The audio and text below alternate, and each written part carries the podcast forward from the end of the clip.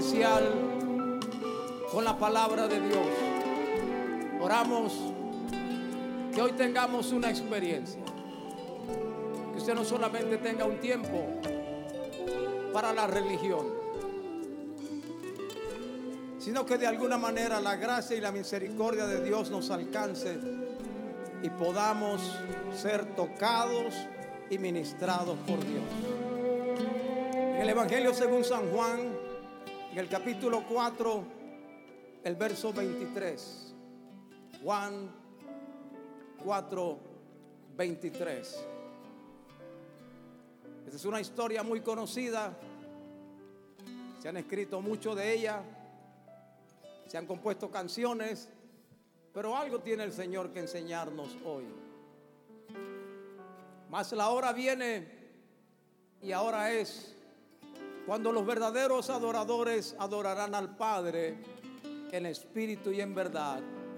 Porque también el Padre, tales adoradores, busca que le adoren. Dios es espíritu y los que le adoran en espíritu y en verdad es necesario que adoren. Le dijo la mujer, sé que ha de venir el Mesías, llamado el Cristo. Cuando Él venga, nos declarará todas las cosas. Jesús le dijo, yo soy el que habla contigo. En eso vinieron sus discípulos y se maravillaron de que hablara con una mujer. Sin embargo, ninguno dijo, ¿qué preguntas? ¿O qué hablas con ella?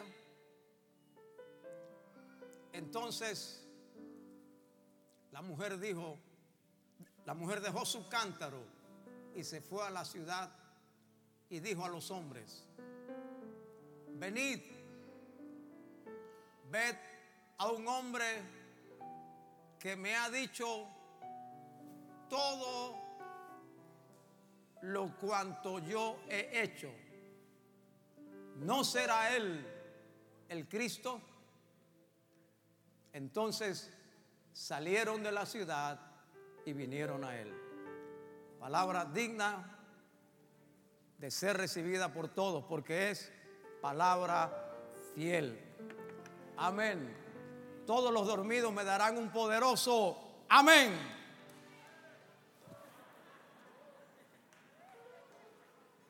Los que aman la palabra de Dios me darán tres poderosos gloria a Dios.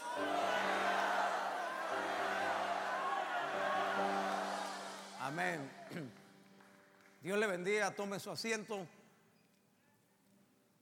He aprendido que la atención humana va en relación con los acontecimientos alrededor.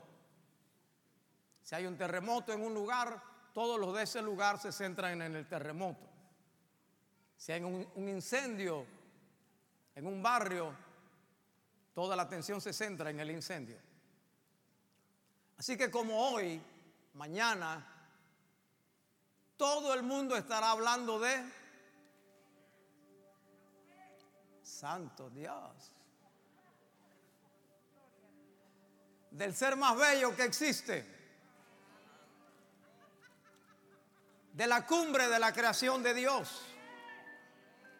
Del ser sin el cual no podríamos existir. Porque todos venimos de ella. Pensé que las mujeres de esta casa iban a formar un avivamiento. Lo que he visto es que hay un hermano que ha dicho, ay, si fuera yo, pero misericordia a Dios.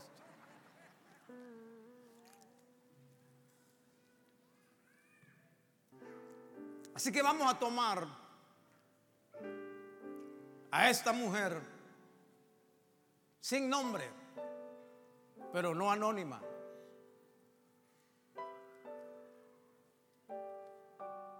Con una historia que en lo que se conoce de esa historia no refleja un buen pasado. Pero con un encuentro que marcó su futuro y que determinó para ella un nuevo comienzo. Mujer, yo no sé los hombres, pero hoy quiero decirte mujer, hay para ti un nuevo comienzo.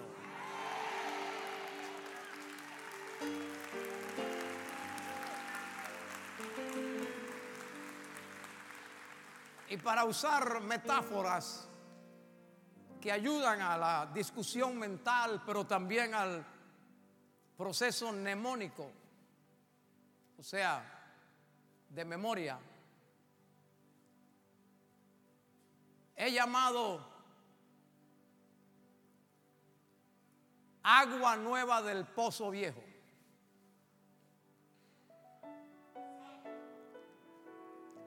agua nueva del viejo pozo o agua nueva del pozo viejo. Porque todo esto ocurre junto a un pozo, al pozo de Jacob. Este pozo tenía más de dos mil años. Venía desde los días en que Jacob había comprado esa propiedad. Y tal vez ya tenía el pozo. O Jacob construyó el pozo. Y sobrevivió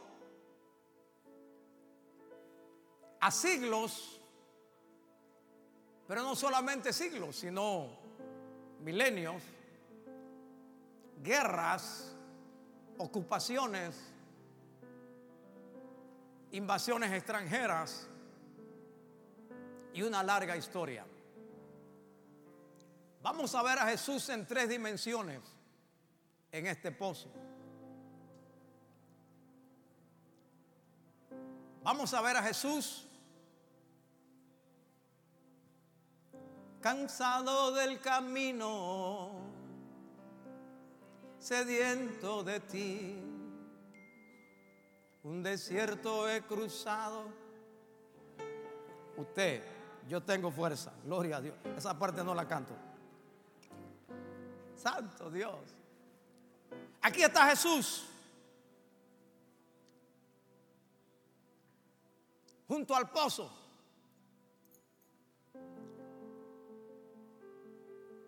Mostrando toda su humanidad.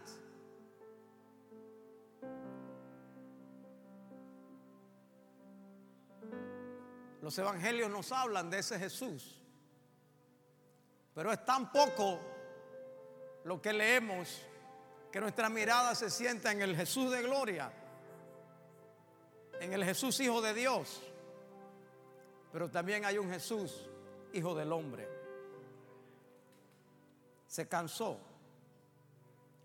Jesús bajaba de Jerusalén This is very important, please remember. Bajaba de Jerusalén e iba para Galilea.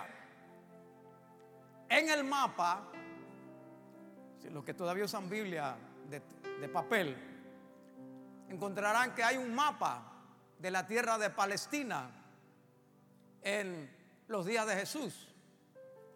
Acá pueden ponerlo también. Israel estaba dividido en Judea, que es el territorio sur, Galilea, que es el territorio norte, y en el medio estaba Samaria, y del otro lado del Jordán estaba Perea. Así que cuando alguien iba de Galilea a Jerusalén, que es Judá, o viajaba de Jerusalén a Galilea, tenía que pasar por Samaria. ¿Qué hacían los judíos? No pasaban por Samaria. Daban la vuelta, cruzaban el Jordán, se iban por Perea volvían a cruzar al Jordán y entraban a Galilea. Pero aquí dice la Biblia que le era necesario pasar por Samaria. Aquí usted ve Judea, el verde, Jerusalén en el centro, usted ve Samaria, para llegar a Galilea, que es el próximo territorio, hay que pasar. Los judíos daban la vuelta por Perea y entraban a Galilea para no pasar por Samaria. ¿Por qué? Porque judíos y samaritanos no se trataban entre sí. Sin embargo, dice la Biblia que Jesús dijo que le era necesario pasar por Samaria. Aquí tenemos a un Jesús interesado en una sola persona. Los predicadores y los pastores y a todos nosotros, los cantantes, los comerciantes, etcétera, los políticos, nos interesan las multitudes. A Jesús le interesa una persona. Esa persona, aleluya, recíbelo varón. Esa persona soy yo, grítelo. Voy a decirlo, a Jesús le interesa una persona. Amén. Gloria a Dios esa persona soy yo. Ahora,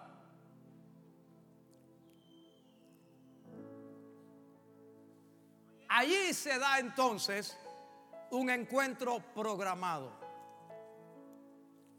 Todo encuentro de alguien con el Señor ha sido un encuentro programado. En Dios no hay encuentro por casualidad. En Dios no hay encuentro porque alguien me trajo, alguien me invitó, alguien me llamó, lo vi por televisión. No, eso no. Es un programa divino. Jesús y sus discípulos no pasaban por ahí. Pero él dijo, es necesario que pase por allí. Además de esto, porque es un encuentro programado?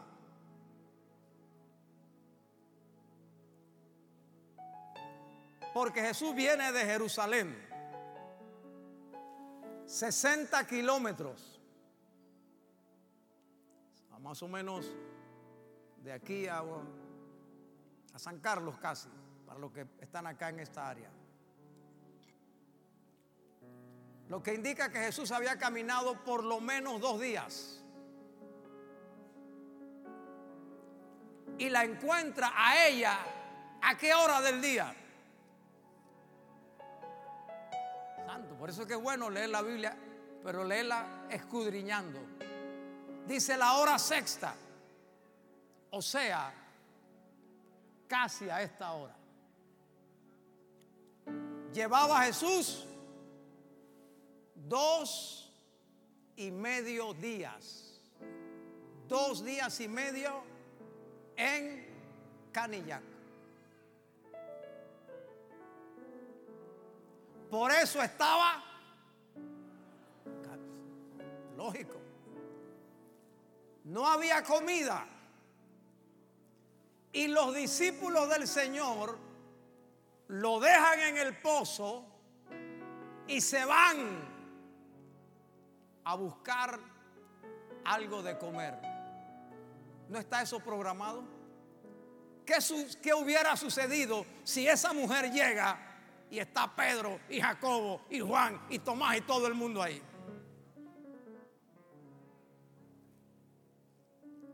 Encuentro programado.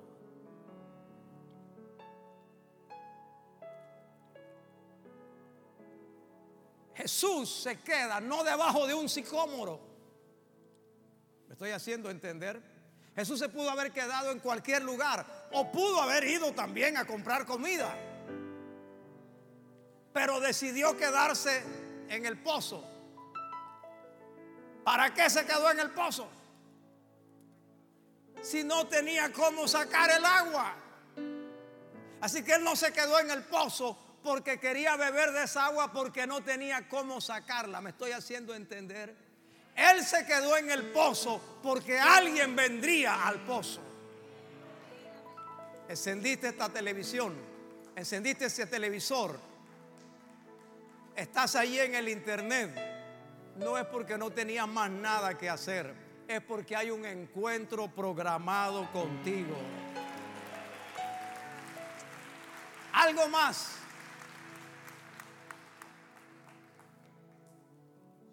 Cuando usted lea la Biblia, se dará cuenta que las mujeres iban al pozo a cierta hora. Caleo. Pastor, usted siempre dice caleo, caleo. ¿Qué es eso? Al pozo las mujeres iban temprano en la mañana o tarde en la tarde cuando las ocupaciones se iniciaban o terminaban y cuando el sol de aquella tierra, que no es el sol nuestro, no les impedía la carga de llevar el agua. Pero esta mujer no vino ni en la mañana ni en la tarde. El Señor sabía a qué hora llegaría esa mujer. Y antes que ella llegara al pozo, llegó Él. Bendito sea Dios. No sé si alguien me ha, escuchado. Aleluya. Yo te quiero decir algo. En el nombre del Señor antes que te sentaras frente a ese médico para ese examen, antes de que entraras a esa máquina de tomografía ah, computarizada, tomografía axial computarizada, antes de que te hicieran esa biopsia, antes de que te colocaran frente a ese juez, ya había alguien sentado allí. No sé si me he hecho entender, ayúdame Padre antes que recibieras esa nota, antes que te dijeran que estabas despedido, antes que te entregaran ese papel, ya Él estaba allí.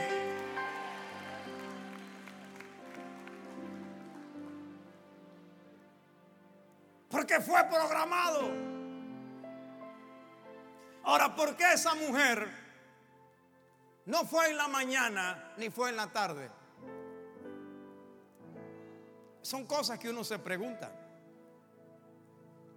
¿Por qué el Señor sabía que ella no iría en la mañana ni en la tarde? Sencillo. Esa mujer había tenido cinco. Cinco maridos. Y andaba con otro que no era el de ella ninguna mujer quería estar con ella. Así que ella cuando llegaba en la mañana, las otras mujeres le decían, ¡fu! Esfúmate. No tenía amigas, tenía amigos. Y usted lo va a ver más abajo, más adelante. Así que ella va sola cuando sabe que no hay mujeres, para que no la critiquen, para que no hablen mal de ella para que no le tomen video, para que no le la saquen en Instagram, para que no la lleven por todos lados. Y el Señor sabe la condición de ella. Trato de decirte, mi hermano, mi hermana, Dios sabe tu condición previa. Dios sabe con qué has venido hoy a la casa del Señor. Dios sabe por qué te quedaste hoy en, la casa. Dios sabe que estás esperando de la palabra de Dios en este día.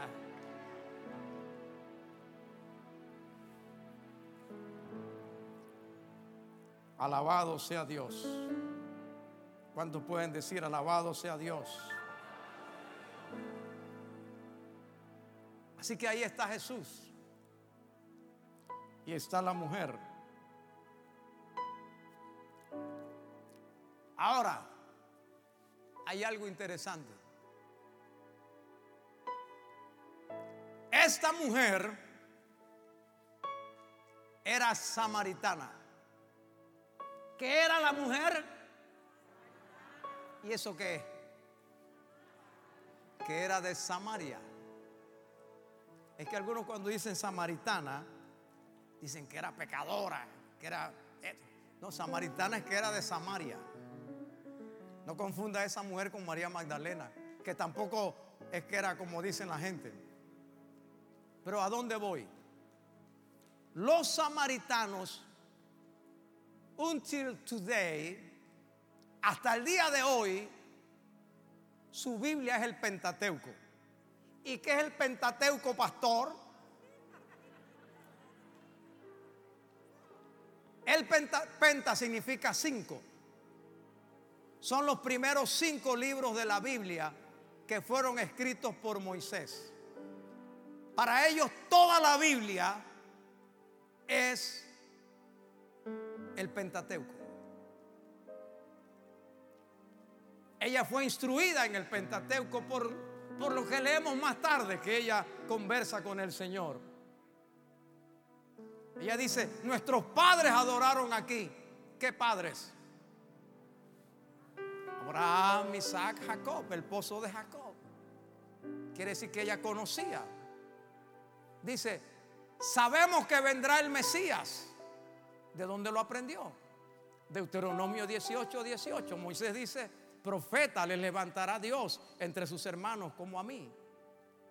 Así que ella sabía esto. Y Jesús, sabiendo la formación espiritual que ella tenía, escoge ese lugar. Ese lugar no fue casual, fue un lugar escogido. ¿Por qué? Porque cuando Abraham envía a Eleazar a buscar esposa para su hijo Isaac, Eleazar se va a la tierra de Padamaram. Y llegando a la tierra hay un pozo. Sigue la historia.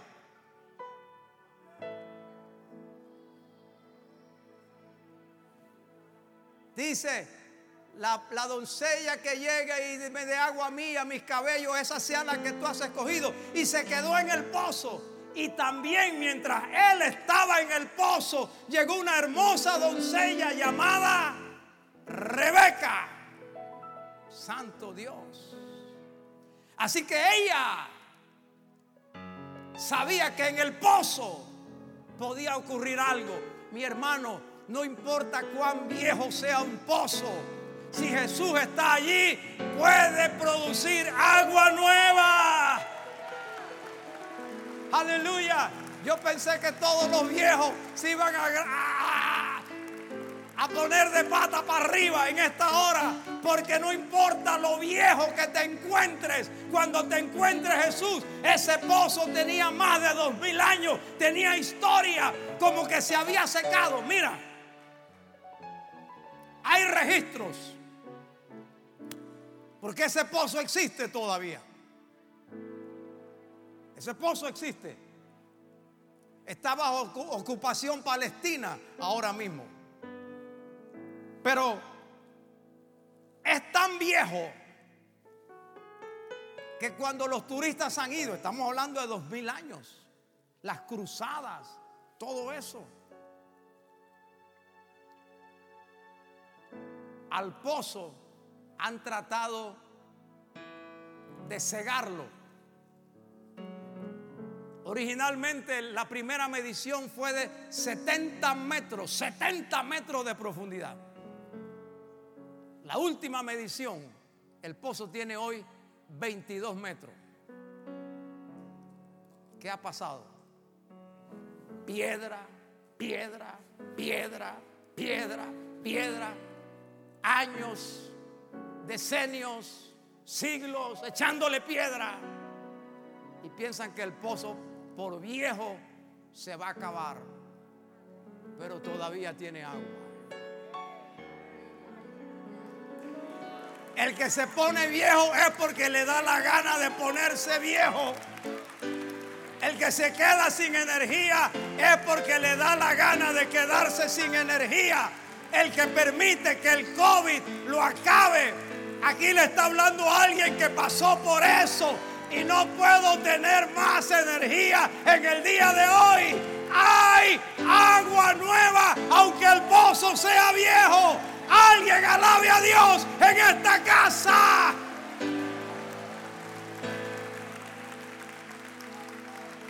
Santo Dios.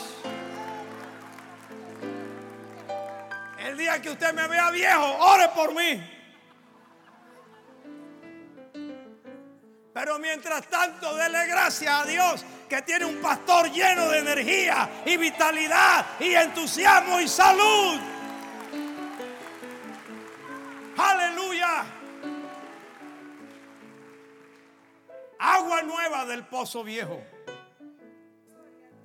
Ella sabía también que cuando Jacob se fue huyendo de su hermano Esaú, y se fue a la tierra de su tío Labán.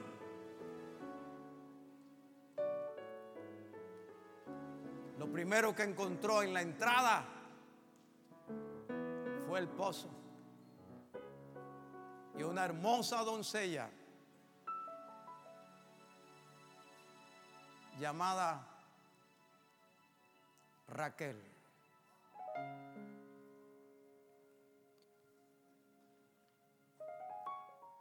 Y de allí viene la historia. El pozo de Jacob.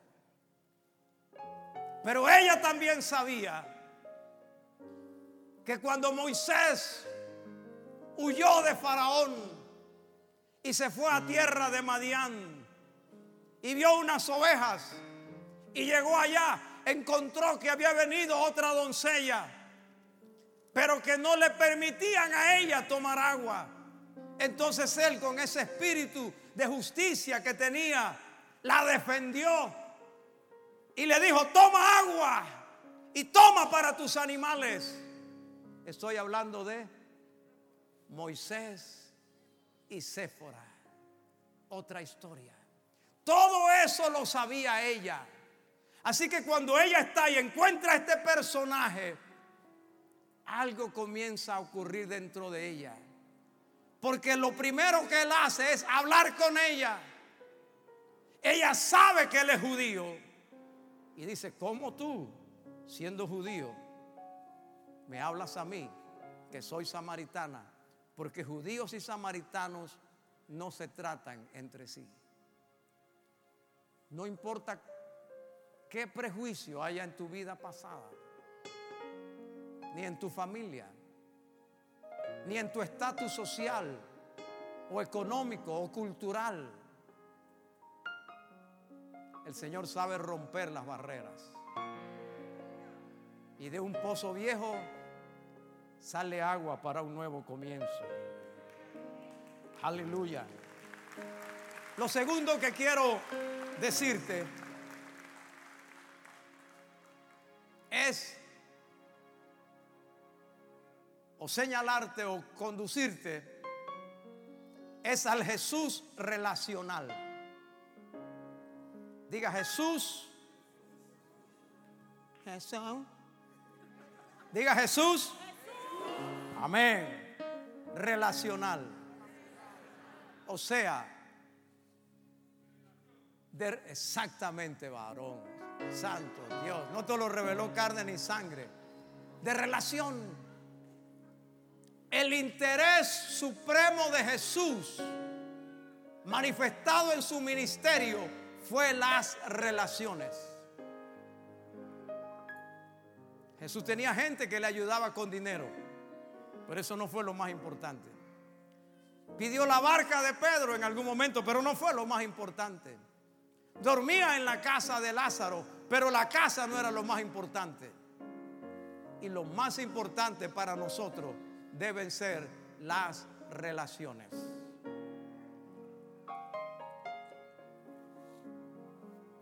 Era necesario pasar, no por el pozo, no por el agua, sino, dígalo en voz alta, por favor. Voy a repetirlo. Era necesario pasar no por el pozo, no por el agua, sino por por la vida, por la mujer. Bien. Again, remember, eche para atrás. ¿De dónde viene Jesús? Amén. Dígalo en voz alta de Jerusalén. El capítulo anterior muestra a Jesús en otra relación. ¿Está conmigo? Porque lo más importante de la vida son las relaciones. Para poder ganar almas para Cristo hay que tener alguna relación. Formar alguna relación. Para ser discípulo hay que no se puede hacer discípulo sin relación.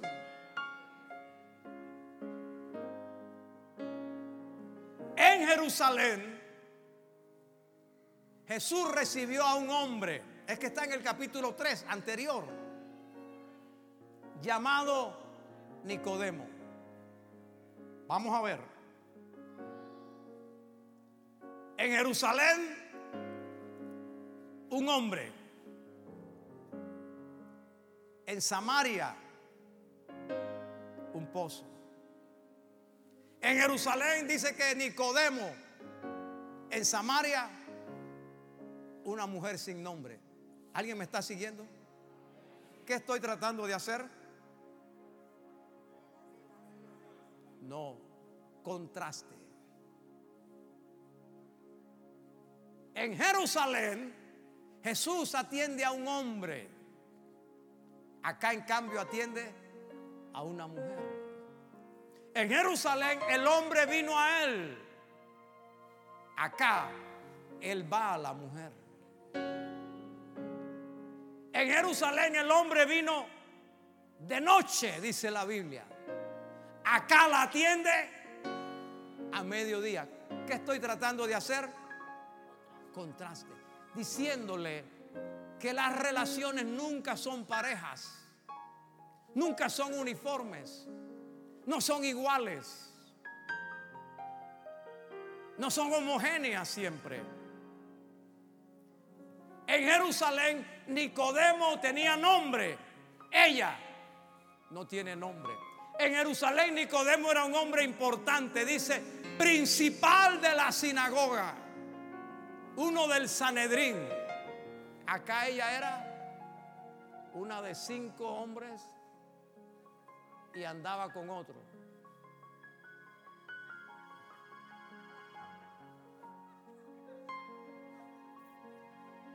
Santo Dios, la hermana se está gozando, como que conoce a alguien, no sé.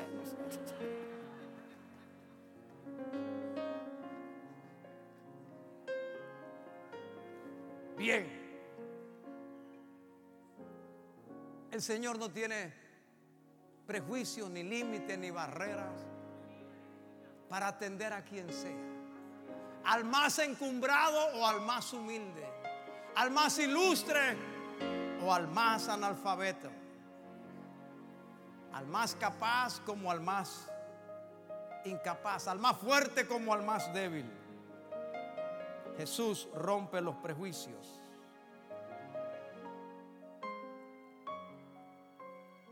Ahora, note esto. Acá están los discípulos del Señor. ¿Qué hacen por allá? Yo se los dije al principio. Buscando pan. Oye esto, que esto me encantó. Mientras algunos buscan pan, Jesús busca vidas en necesidad. Ellos se fueron a buscar pan. Jesús se quedó allí buscando una vida que tenía necesidad. ¿Sabes? Hoy andan buscando electores votos, clientes, amigos, fanáticos, pero hay alguien que te está buscando por lo que tú necesitas. No por lo que tú puedas ofrecer o vender o comprar o dar. Hay alguien que te está buscando por lo que tú necesitas.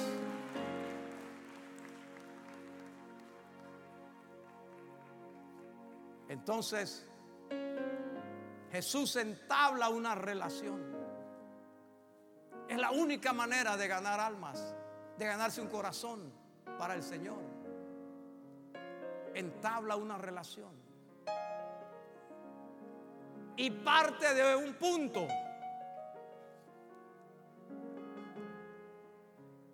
Dame de beber. Ella dice, pero Dios mío, ¿qué le pasa a este judío? ¿Cómo tú siendo judío me pides a mí? Pero además de eso, mujer, en aquellos días un hombre no hablaba con ninguna mujer en la calle. el único lugar donde el hombre hablaba con la mujer era en la casa. Aunque fuera su esposa. Yo creo que esa ley deberían ponerla otra vez.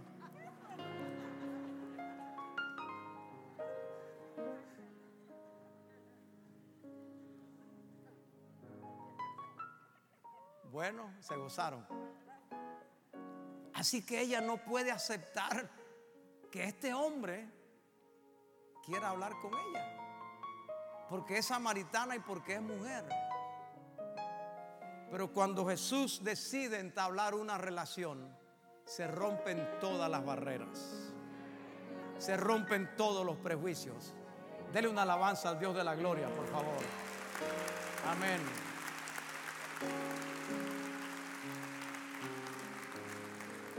Hay una gran separación entre este hombre y esta mujer.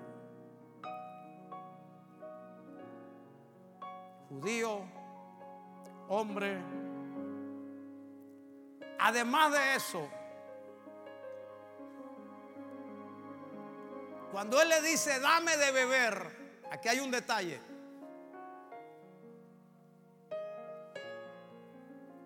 ¿Dónde tomaría agua Jesús?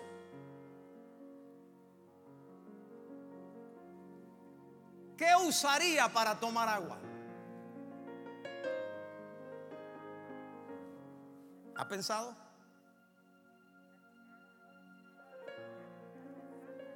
Claro. ¿Y de quién era el cántaro? Ningún judío, aún en el día de hoy, usa utensilio ajeno para alimentarse. Cuando venga Israel los voy a llevar a los lugares donde los judíos van y comen y todo lo demás. Y usted va a ver que en todos hay una cantidad grande de provisión de agua, plumas de agua, y tienen unas jarras especiales con dos orejas y la toman con una oreja y se lavan una mano y con la otra oreja la toman y se lavan la otra mano.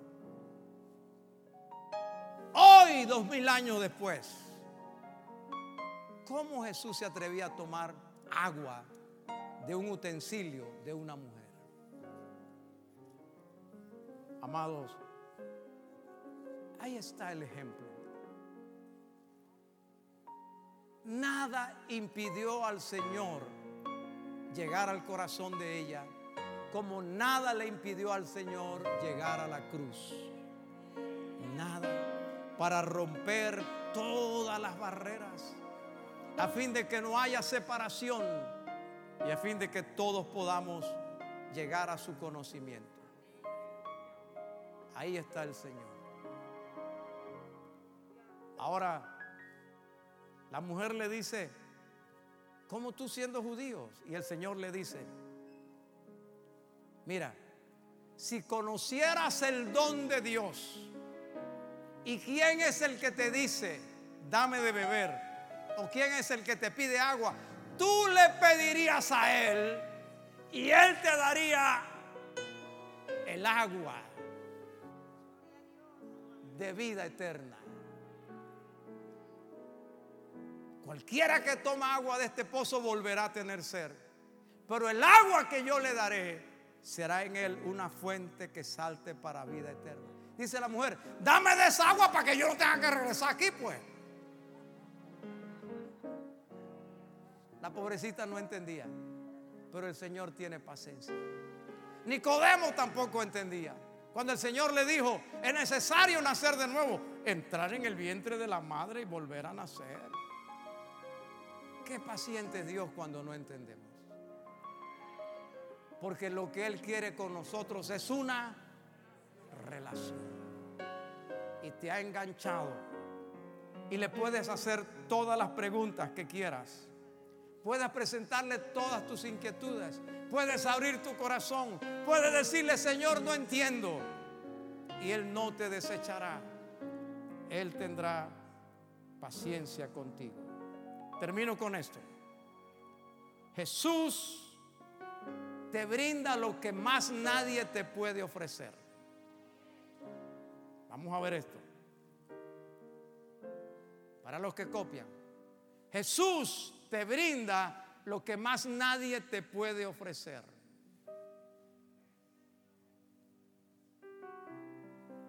Dame de beber. Dame de esa agua. Tú me pides a mí. Pues si conocieses el don de Dios y quién es el que te pide de beber, tú le pedirías a Él y Él te daría agua de vida. Y sigue la conversación, pero yo me detengo aquí.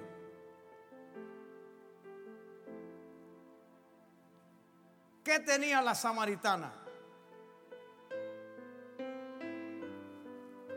Algunas cosas en las cuales nosotros nos escondemos pero que al final de la vida, cuando todo se desbarata, no nos sirven.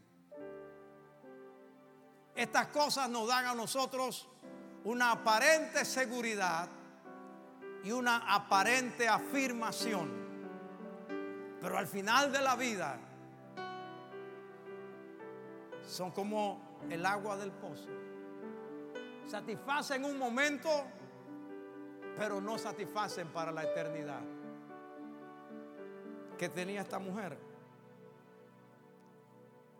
Tenía pertenencia.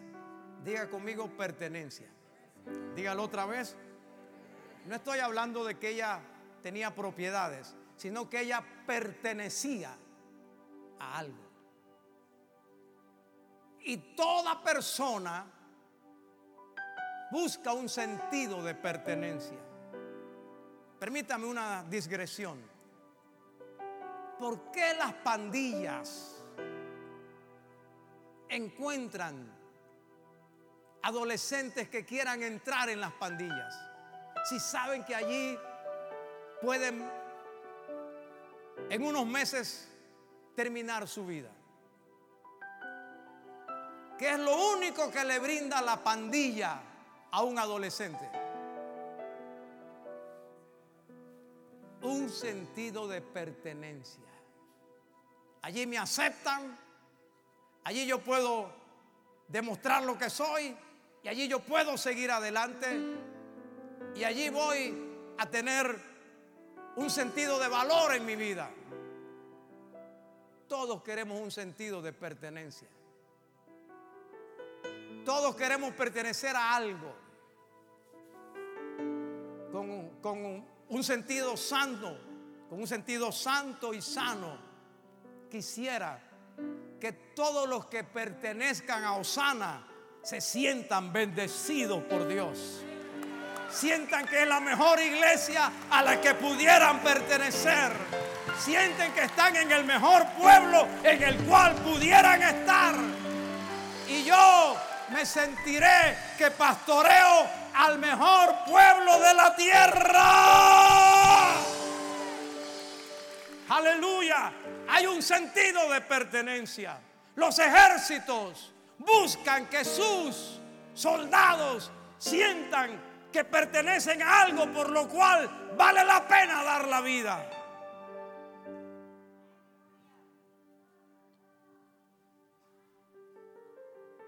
Los gremios. Usted no, fue, no ofenda a un médico delante de otro médico. No, Señor. Los abogados, con todo y la fama que tienen, entre ellos son tiburones, pero no venga alguien de afuera a ofender a un abogado delante de otro. Un sentido de pertenencia unifica. Un sentido de pertenencia da valor. Ella tenía eso. Era samaritana. Hemos estado aquí por más de dos mil años. Nos sacaron de aquí y regresamos. Hemos levantado nuestro templo, lo destruyeron y seguimos adorando. Sentido de pertenencia. ¿Qué más?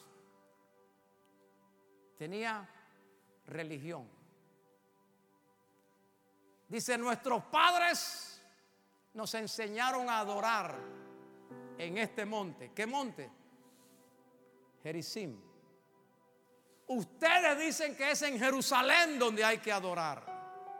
Ella tenía religión. Hasta el día de hoy existen los samaritanos. Y hasta el día de hoy celebran sus fiestas religiosas conforme al Pentateuco. Hasta el día de hoy tienen su templo. Hay una festividad en el año donde todos se visten de blanco. Eso le da sentido. Toda persona quiere creer en algo. Hasta el ateo cree, para él su creencia es que no hay Dios. Y le importa tanto que ataca a los que creemos en Dios. Ella tenía pertenencia y tenía religión. ¿Qué más tenía? Tenía conocimiento. Dice, ella le dijo a Jesús, sabemos que ha de venir el Mesías. Necesito que todos los dormidos me den un poderoso. Alabado sea Dios. Deme tres gloria a Dios. Aleluya. Ella tenía conocimiento. Ella sabía cosas. Pero Pablo dice, cuidado con el mucho conocimiento. El conocimiento envanece. El amor edifica. Y cuando la gente sabe mucho, se escuda en el conocimiento. ¿Me puedes prestar la guitarra? ¿La puedes desconectar? No la voy a, a ejecutar, solamente dar una ilustración. Pero hay gente que le encanta el conocimiento. Hay ratones de biblioteca toda la vida. Se gradúan de esto y siguen y, van al otro seminario y terminan eh, la otra maestría. Y eso, todo eso está bien conozca todo lo que pueda, pero llegará el día en que ese conocimiento no le salvará. Hay gente que anda por la calle así, flaquitos abajo y cabezones arriba.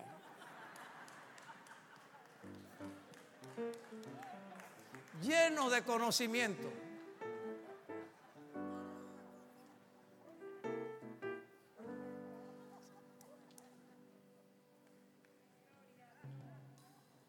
¿Qué más tenía ella? Experiencia. Tenía experiencia. Vaya si tenía experiencia, ¿no? Había vivido un poquito. Cinco maridos. Tenía background. Tenía por ponerlo de otra palabra, tenía trayectoria. Pero cuando te deja un marido, te deja el otro, te deja el otro, ya el problema parece que no es el marido. ¿ah?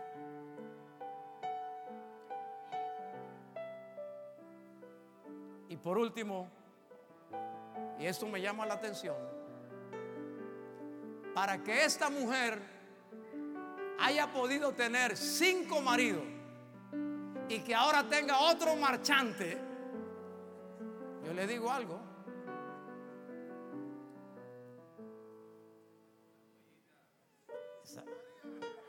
Esa, mujer tenía que, Remolina González, una cosa así, hermano. Porque ya sabían la fama y todavía la mujer casaba. O sea, esa mujer tenía atractivo. Tenía algún don natural. Tenía algo en ella.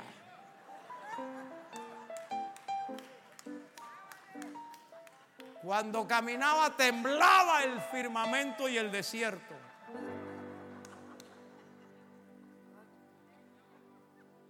Pero yo le digo, todo eso se va. Eso es por un tiempo. Y al final, ni la pertenencia, ni la religión, ni su experiencia, ni su conocimiento, ni su belleza le sirvieron. Jesús le trajo algo que nadie más le podía traer. Bendito sea Dios. Bendito sea Dios. Bendito sea Dios. Nada le había saciado su alma. Y por eso tenía que venir una y otra vez al pozo. Hasta que se encontró con Jesús. Próximo capítulo lo veremos en unos minutos en la próxima celebración. Pero yo quiero dejarte con algunas preguntas en el corazón.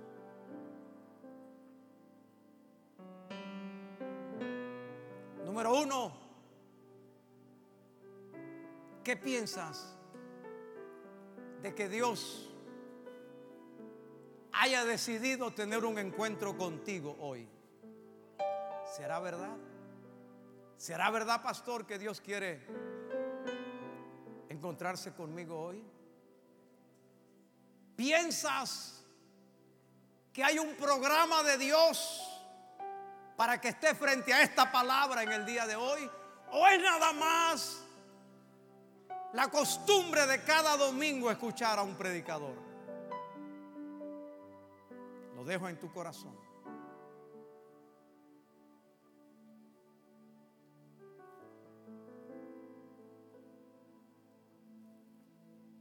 piensas que lo más importante para Dios en relación a tu vida es una relación?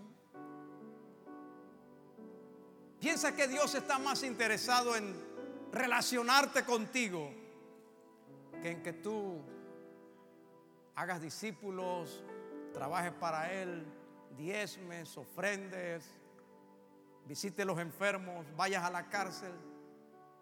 ¿Qué es lo más importante? ¿Piensas que el Señor quiere acrecentar y fortalecer esa relación contigo? ¿Piensas? ¿Crees que esta es una oportunidad para hacerlo?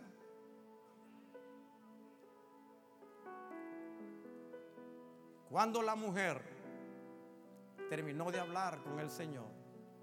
Porque los discípulos del Señor llegaron con el pan. Dice que ella se fue, pero dejó algo allí. Ella se fue, pero dejó algo. Dice, dejó el cántaro y se fue.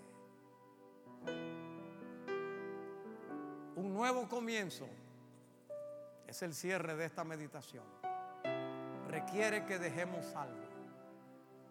Dejar el cántaro que era tan importante para ella representaba dejar su pasado, dejar su fracaso, dejar los cinco maridos, dejar esa relación tóxica que tenía en el momento, dejar las heridas que había recibido a través de los años, dejar los reproches, dejar las cadenas que la ataban con el pasado, dejar atrás lo que impedía lo que Dios quería y aceptar lo nuevo de Dios.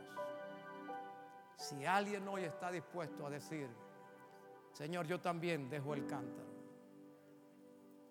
Y creo que Dios está hablando porque en el mensaje anterior la predicadora habló de Abraham que llevaba a Lot y no lo quería dejar hasta que Dios se lo quitó. Hoy quiero orar por alguien que me diga, pastor, yo también necesito dejar algo. Yo necesito poner un cántaro. Quiero orar por alguien que me diga, yo también entiendo que lo que Dios quiere conmigo es una relación más sólida, más profunda y más fuerte. Y aquí está mi corazón. Quiero orar por alguien que diga, Señor, entiendo que tú has programado este día para hablarme.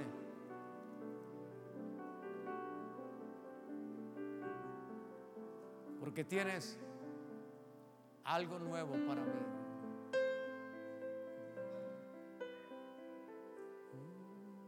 Solo tú conoces mi camino.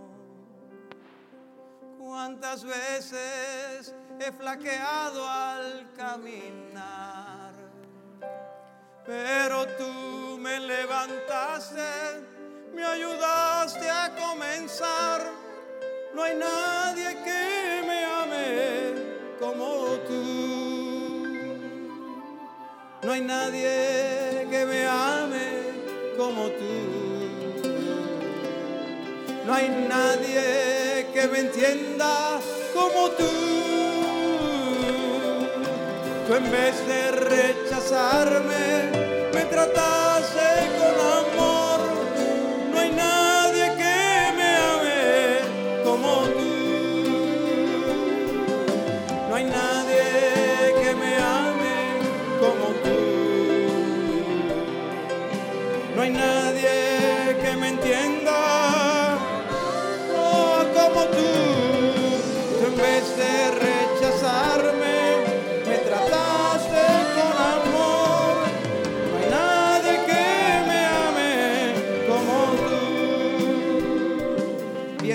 Mujer maltratado por la vida, a ti llegué y tratando de buscar sin encontrar. Pero al verte supe entonces que era a ti a quien buscaba, nada más necesitaba que tu amor.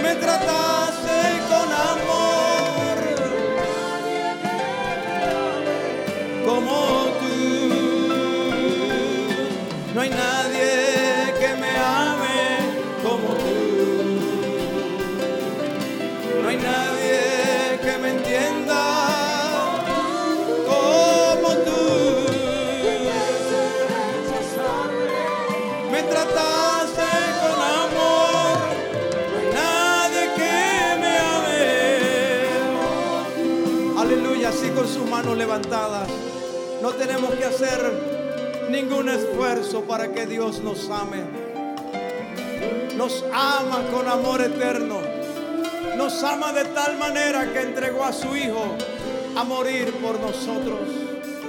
Solo hay que aceptar ese amor. La samaritana no hizo nada para que Jesús la amara. Jesús la amó desde la eternidad y hasta la eternidad. Hoy es un día programado por el cielo para darte una nueva experiencia con Dios. Hoy es un día programado para el cielo, para programar, para mostrar una nueva dimensión de su gracia y su misericordia. Hoy es un día programado para fortalecer tu relación con el Dios eterno. Porque el Señor quiere darte lo que más nadie puede darte. Si estás enfermo, Él puede darte sanidad y salud. Si estás solo, Él puede rodearte de amor y de misericordia y gracia. Si estás llorando, Él consuela tus lágrimas y te da una nueva esperanza. Si has perdido el rumbo, Él puede encarrilar tus pasos nuevamente. Él te puede brindar y te da brindando lo que más nadie te puede ofrecer. Levanta tus manos al cielo y permite que el amor de Dios llene tu corazón. Allá en los hogares, si hay libertad para unirse, orar todos los que están allí juntos Orar los que en familia tienen un familiar hospitalizado. Tantos hospitalizados en Quito, en Guayaquil, en Cochabamba. Tantos hospitalizados en Lima, en Trujillo, en Santiago, en La Serena. Allá donde está la pastora Natalie con su bebé en el vientre de seis meses. Un milagro para ella, Dios tantos hospitalizados en Asunción, en Río de Janeiro, en Caracas en esta hora, en Bogotá, en Cali, tantos hospitalizados. Hay alguien orando por ellos. Señor, no necesitamos decirte más nada que lo que tenemos en el corazón. Tú nos amas y tienes paciencia con nosotros, oh Rey. Nadie que me ame como tú. No hay nadie que me entienda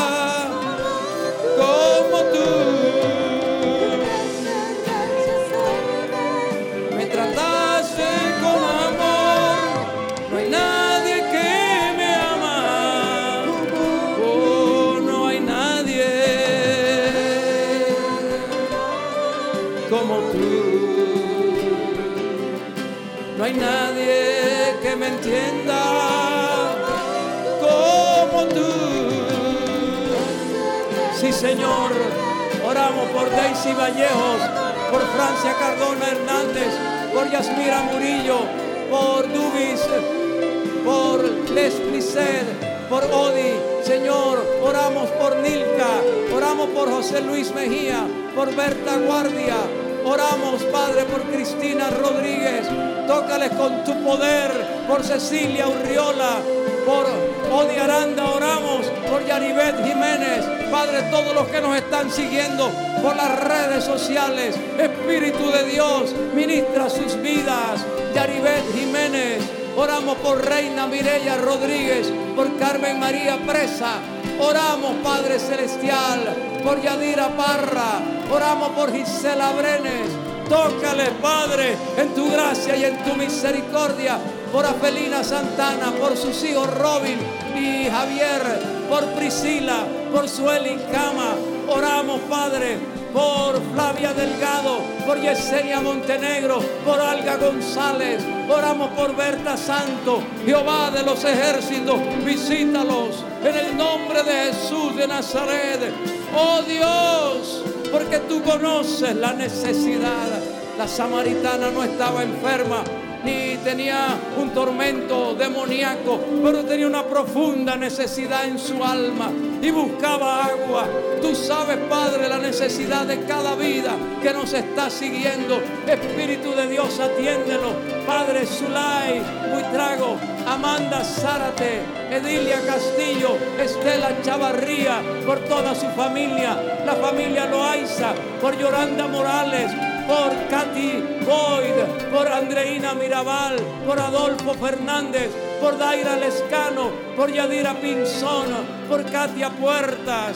En el nombre de Jesús de Nazaret, visita los espíritus de Dios y tócalos con tu poder.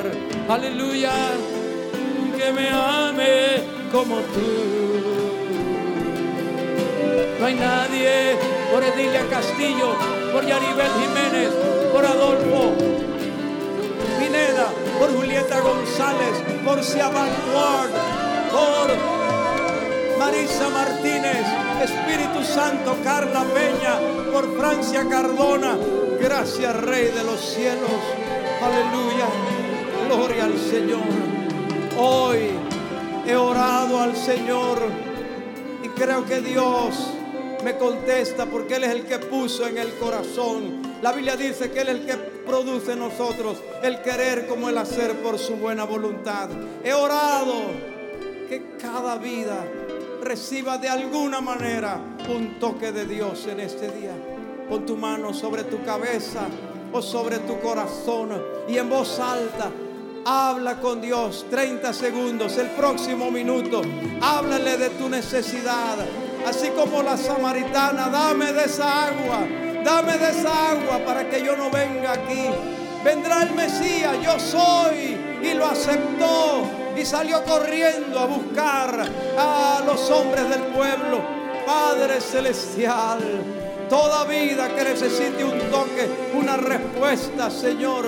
Los que están clamando por la salud, la salud propia, la salud de un familiar en este tiempo de pandemia, las embarazadas, las recién paridas. Oh Dios, Padre, los que tienen problemas financieros, necesidades económicas, los que tienen necesidades emocionales, los que están pasando por tristeza, depresión, ansiedad, angustia, preocupación. Padre, los que han visto el año escolar con ansiedad por la situación que estamos viviendo. Gracias, Señor, porque para ti nada es imposible, Rey. Aleluya.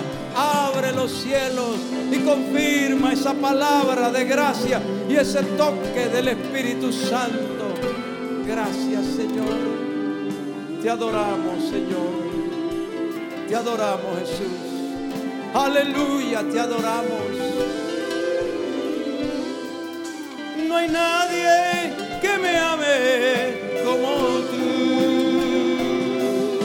No hay nadie que me ame como tú. No hay nadie que me entienda como tú. Sí, Señor,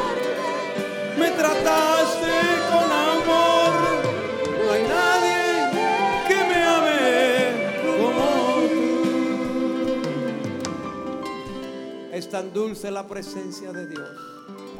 Si allá en el hogar puede seguir disfrutando. Nosotros aquí por el tiempo y porque tenemos otra reunión y nos hemos pasado, tenemos que suspender. Pero gracias Señor. Con todo mi corazón, gracias Padre. Gloria a tu nombre. Te adoramos, Rey. El anciano, Señor, la anciana. Aquellos que ya por un año no pueden asistir a la casa del Señor los que crían niños pequeños y no pueden venir a la casa del Señor. Dios de amor y misericordia. Dios que programa los encuentros. Visítalos y tócalos y restauralos, Señor. Ministrales en tu gracia. Aleluya. Gracias, Rey. Solo tú eres digno de gloria y de honra. Te adoramos, Señor, te adoramos. Que me ame como tú. No hay nadie que me ame como tú.